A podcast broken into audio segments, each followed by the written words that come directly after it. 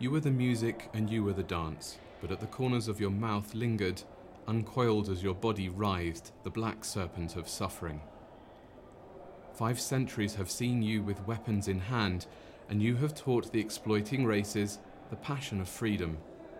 In San Domingo, you marked out with suicides and paved with unnamed stones the tortuous path that opened one morning onto the triumphant road of independence.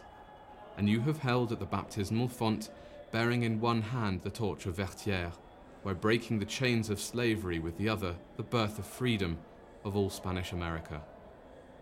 From out of the shadows you leap into the ring, world champion, and strike with each victory the gong that resounds the claims of the race. You await the next call, the inescapable mobilization, for your own war has known only truces, and for there is no land where your blood has not been shed, no language in which your colour has not been cursed.